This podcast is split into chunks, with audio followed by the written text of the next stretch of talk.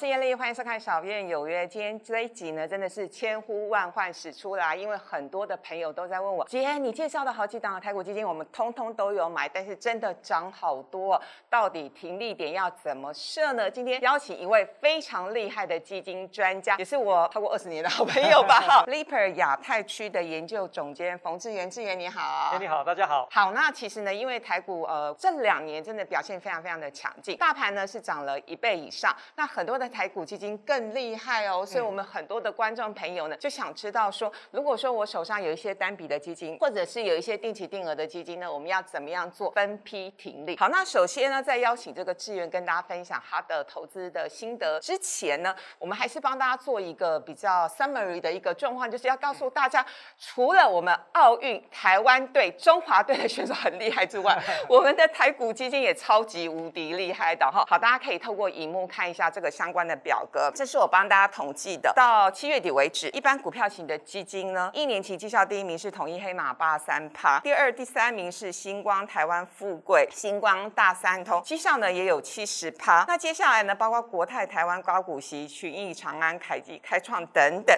其实我们就不细念，但是呢，大家可以注意到一个相关的重点。其实呢，我帮大家统计过之后，可以发现，就这一年来的绩效呢，一般股票型基金来说，大概有七成左右的比例，它的绩效是可以打败零零五零，又可以打败台股的大盘，所以真的算是很厉害哦。那当然呢，同时呢，我们要请志源进一步来帮大家分享的，就是说台股基金还是有细分，有一般股票型基金，然后有中小型基金，也有电投基金等等。可是今年以来更厉害的是中小基金，对，没错哦。我想啊，今年的台股基金哦，是过去这几年很少见哦，那真的就是大获全胜。那我们台湾呢，台股基金呢，真的也是 taking by 哦。我们先来讲一下，就是说，如果就我们在台湾注册可销售的基金，也就是你去银行啊、去投信、去投顾、去基金超市可以买到的基金的种类来讲的话，你的第一名呢是能源商品类基金，大家都知道哦，油价涨很多，哦，对，涨很多嘛。嗯。但是呢，第二名就是什么？我们的台湾中小型股票型基金哦，三十三点一三平均。那么再来是二十七点零一的台湾股票型基金哦，已经是第二名跟第三名哦。那第四名呢是越南股票型基金呢，平均有二十二点五六。那么接续是其他新兴市场的股票型基金呢，美国房地产股票型基金、法国股票型基金啊，这些呢平均的涨幅都是在两成以上哦。那我想其实呢，台湾家庭指数到今年以来哦，到七月底为止，大概是涨了将近快两成。可是你看这些跟台股相关的基金，其实涨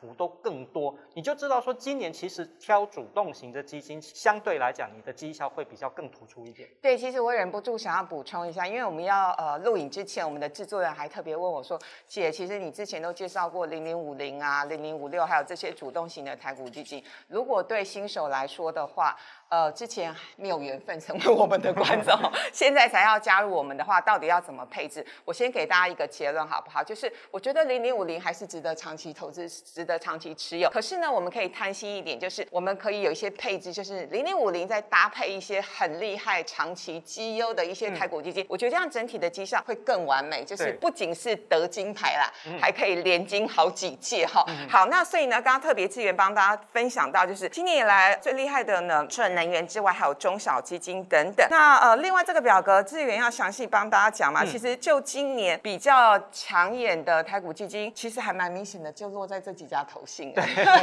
那我因为我我们基金的种类很多，就算是台股基金呢，在我们李博的分类大概也分几种，一种就是传统的台股基金，那么还有台湾中小型的股票型基金，那么还有另外一大类呢，就是集中在科技类的，那就是资讯科技股票型基金。那我刚好分门别类，我把前五名我把它列出来那其实第一档哦，其实我觉得对于很多投资人来讲会蛮意外，是富邦的台湾中小五十 ETF 这一档 ETF，我觉得是真的是它的一个操作绩效真的非常的好。今年以来投资报酬率将近有超过六十八个 percent 这么多，已经对很多的这个所谓主动型的基金经理造成很大的压力哦。因为将近七成的获利，你看下面排的都是这些主动型的。那么主动型基金经理最重要的工作是什么？击败指数，击败大盘。结果没想到呢，还输一档 ETF。所以这个部分呢，的确也是今年蛮难得见到的一个状况。好，那再来呢，像台湾股票型基金呢，有哪一些呢？就是刚刚燕妮所讲的，嗯，好像统一啊、星光啊，他们都有。好多档的基金入列啊。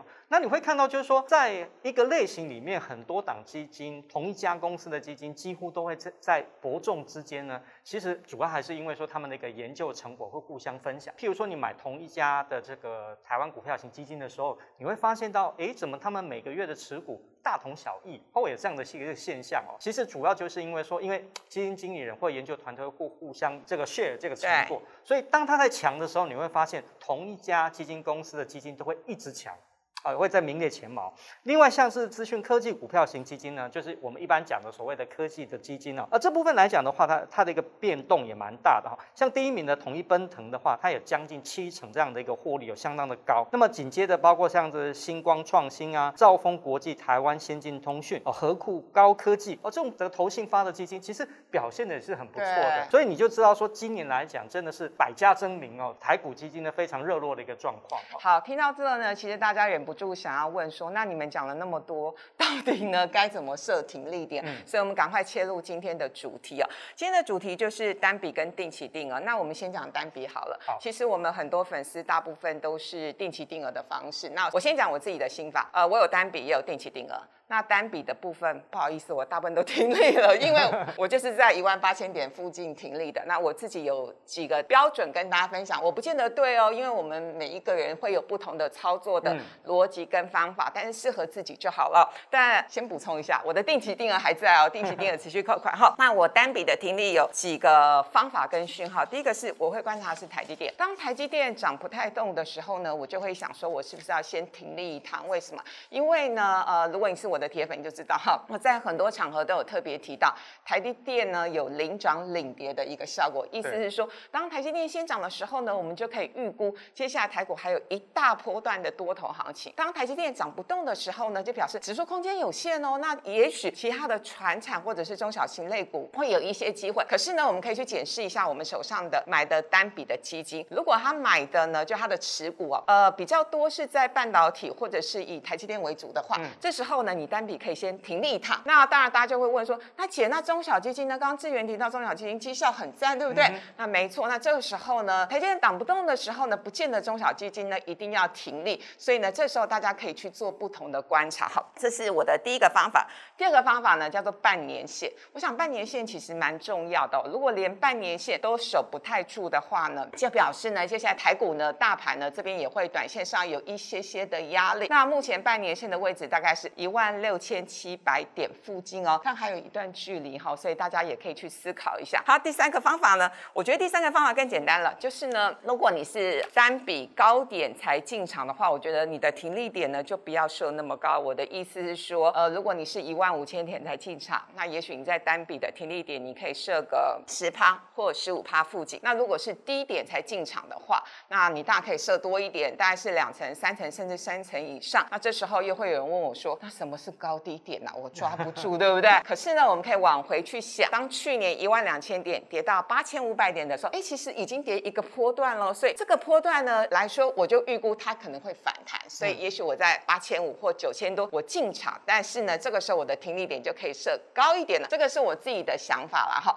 那资源好像有一些相关的心法可以跟大家分享，单笔的部分。对，如果说你在投资基金，你有用单笔的话，记得你一定要也要有定期定额。嗯，因为人不是神。你不可能买在最低点，所以你没有买在最低点。假设你买在最低点，那恭喜你。但是如果没有买在最低点的话，不要忘了，就是用定期定额的方式累积你的微笑曲线，这个很重要。那么单笔要怎么样停利呢？比如说台股基金的话，我这边有一个独门的心法，提供给大家做参考。好，因为呢，台股基金呢是单一市场，那单一市场的话，通常来讲的话，就会有一个单一的一个指标。通常我们会看大盘啊，加权指数，对不对？所以在这种情况之下，我通常会把这种单一市场的单一指标，所谓单一指标，就是那个指数把它挑出来看。那么呢？我会有另外一个方式，就是说这个单笔我会有两种停利法，一种呢叫做目标停利法。目标停利法，目标停利法的意思就是说，好，它是单一市场，台股呢，嗯，勉强算新兴市场，嗯，那如果是这样子的话，我可能可以把它设个二十个 percent 到三十个 percent 当做一个目标，目标到了，比如说二十个 percent、三十个 percent 是我可以接受的这个目标停利，那我就把它卖出啊，可是卖了又涨了怎么办？如果你有这个担心的话，你就用什么？你就譬如说在三十个 percent 的时候，你先卖一半啊，留一半嘛。如果再涨，你再卖。但是呢，如果再跌的时候，你这个时候就要特别注意了。我们刚刚讲的第一种方法就是目标停利法，但是你要注意一下，就是说你这个目标的话，也不能设太不合理啊，因为说你设一个一百趴才停利，这样也不行。所谓的目标停利法的话，你一定要设一个一般来说是一个比较合理的。那单一市场、新兴市场一般来讲，大概就是多头时代，大概就是二十到三十个没错没错当目标哈。那另外一种呢，叫做技术派法。那技术派法是什么意思呢？哦，因为刚志远讲过，台股既然是单一市场，那单一市场的话，其实呢，你可以把股票的东西技术线型呢，用在这个所谓基金的投资上面。这是为什么呢？因为呢，一般来说哦，虽然说不是很精准的，因为每一个基金经理它的配置不太一样，对，那么 ETF 弄的指数也不太一样，但是通常来说，如果台股大盘走多，你的基金应该也是走多，你的台股基金应该也是走多，这一定是没错的，不太可能说台股走多，那么你的基金走空，那就代表你买错了。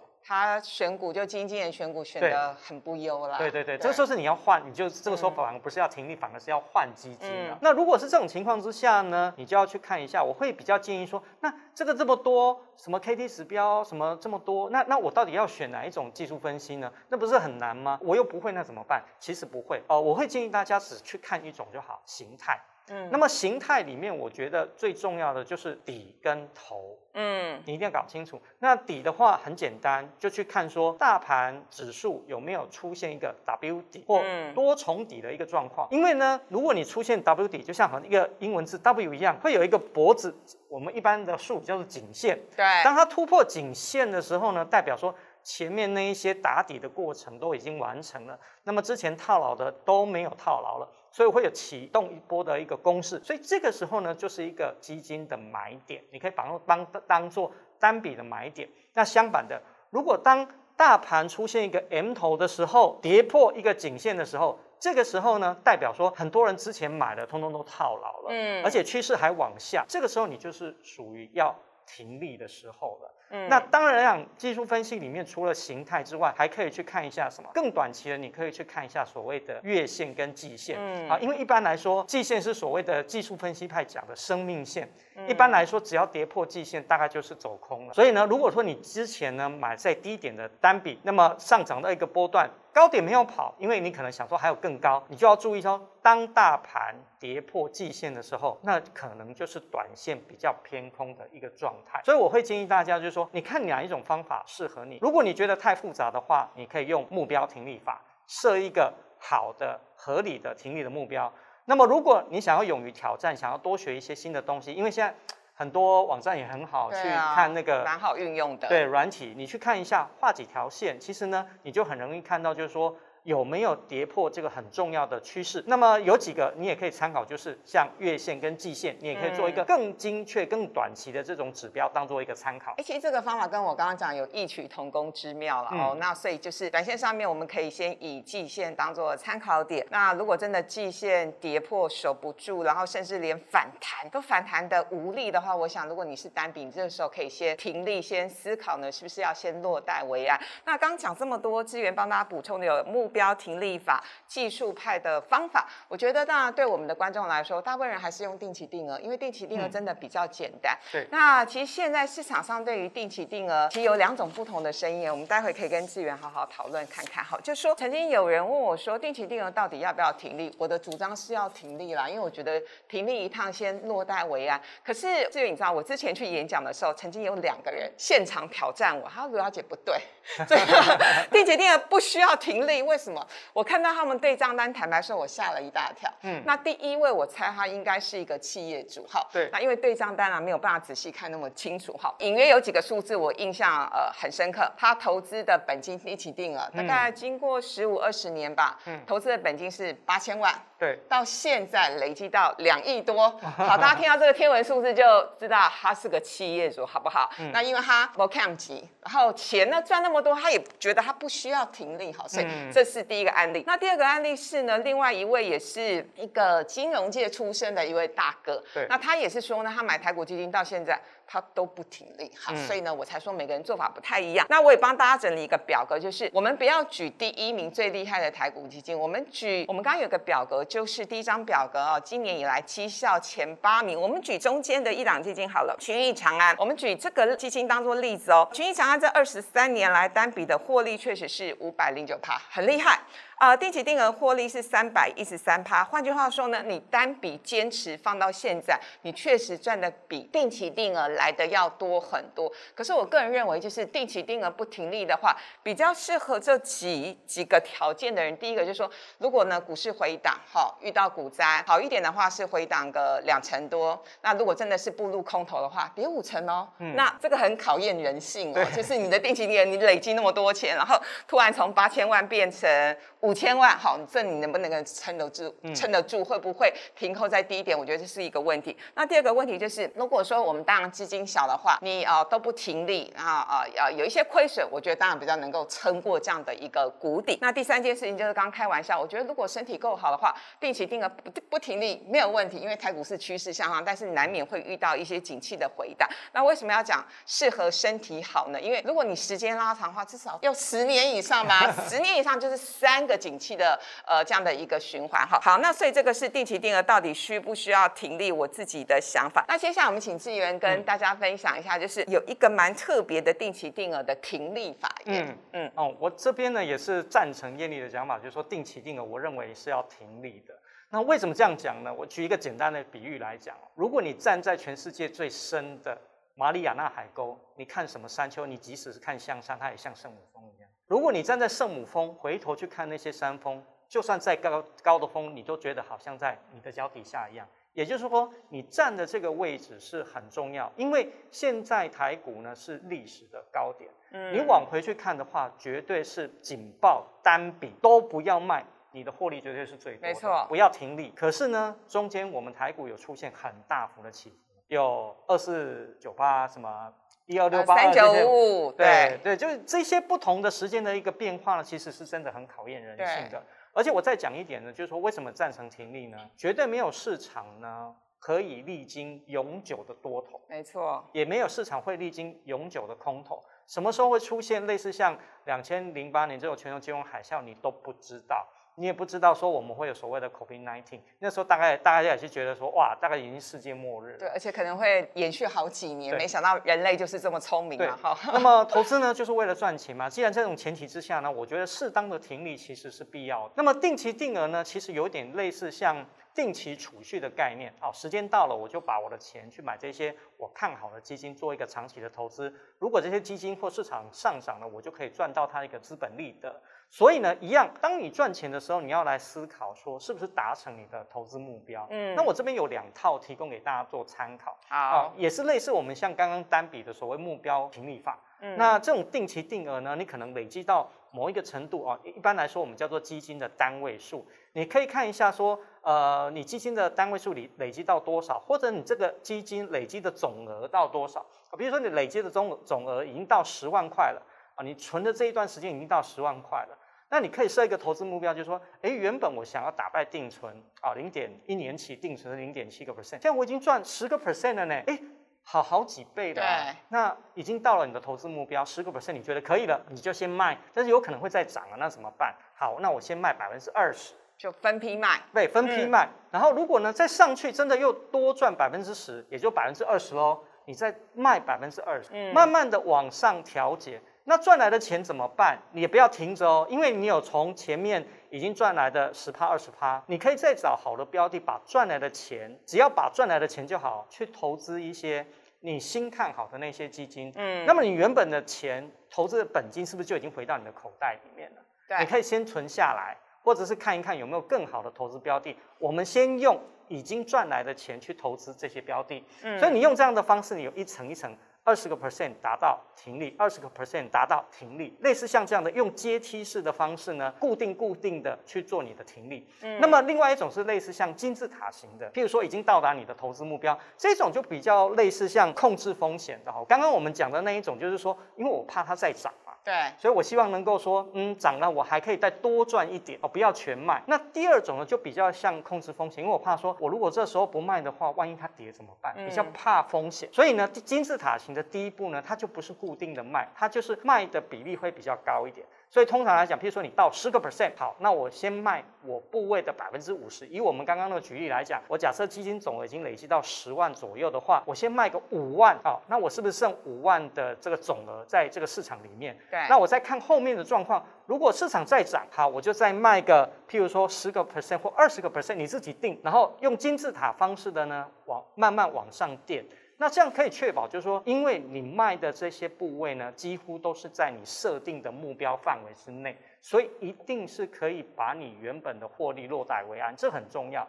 但是如果你真的你觉得说你比较想追求高报酬的话，那你就可以用我刚刚讲的那个方式，哦，你可能设定的目标，你也可以设，譬如说是十个 percent、十个 percent 往上卖，这样也是可以，都可以，就单单看你是属于哪一个比较喜欢。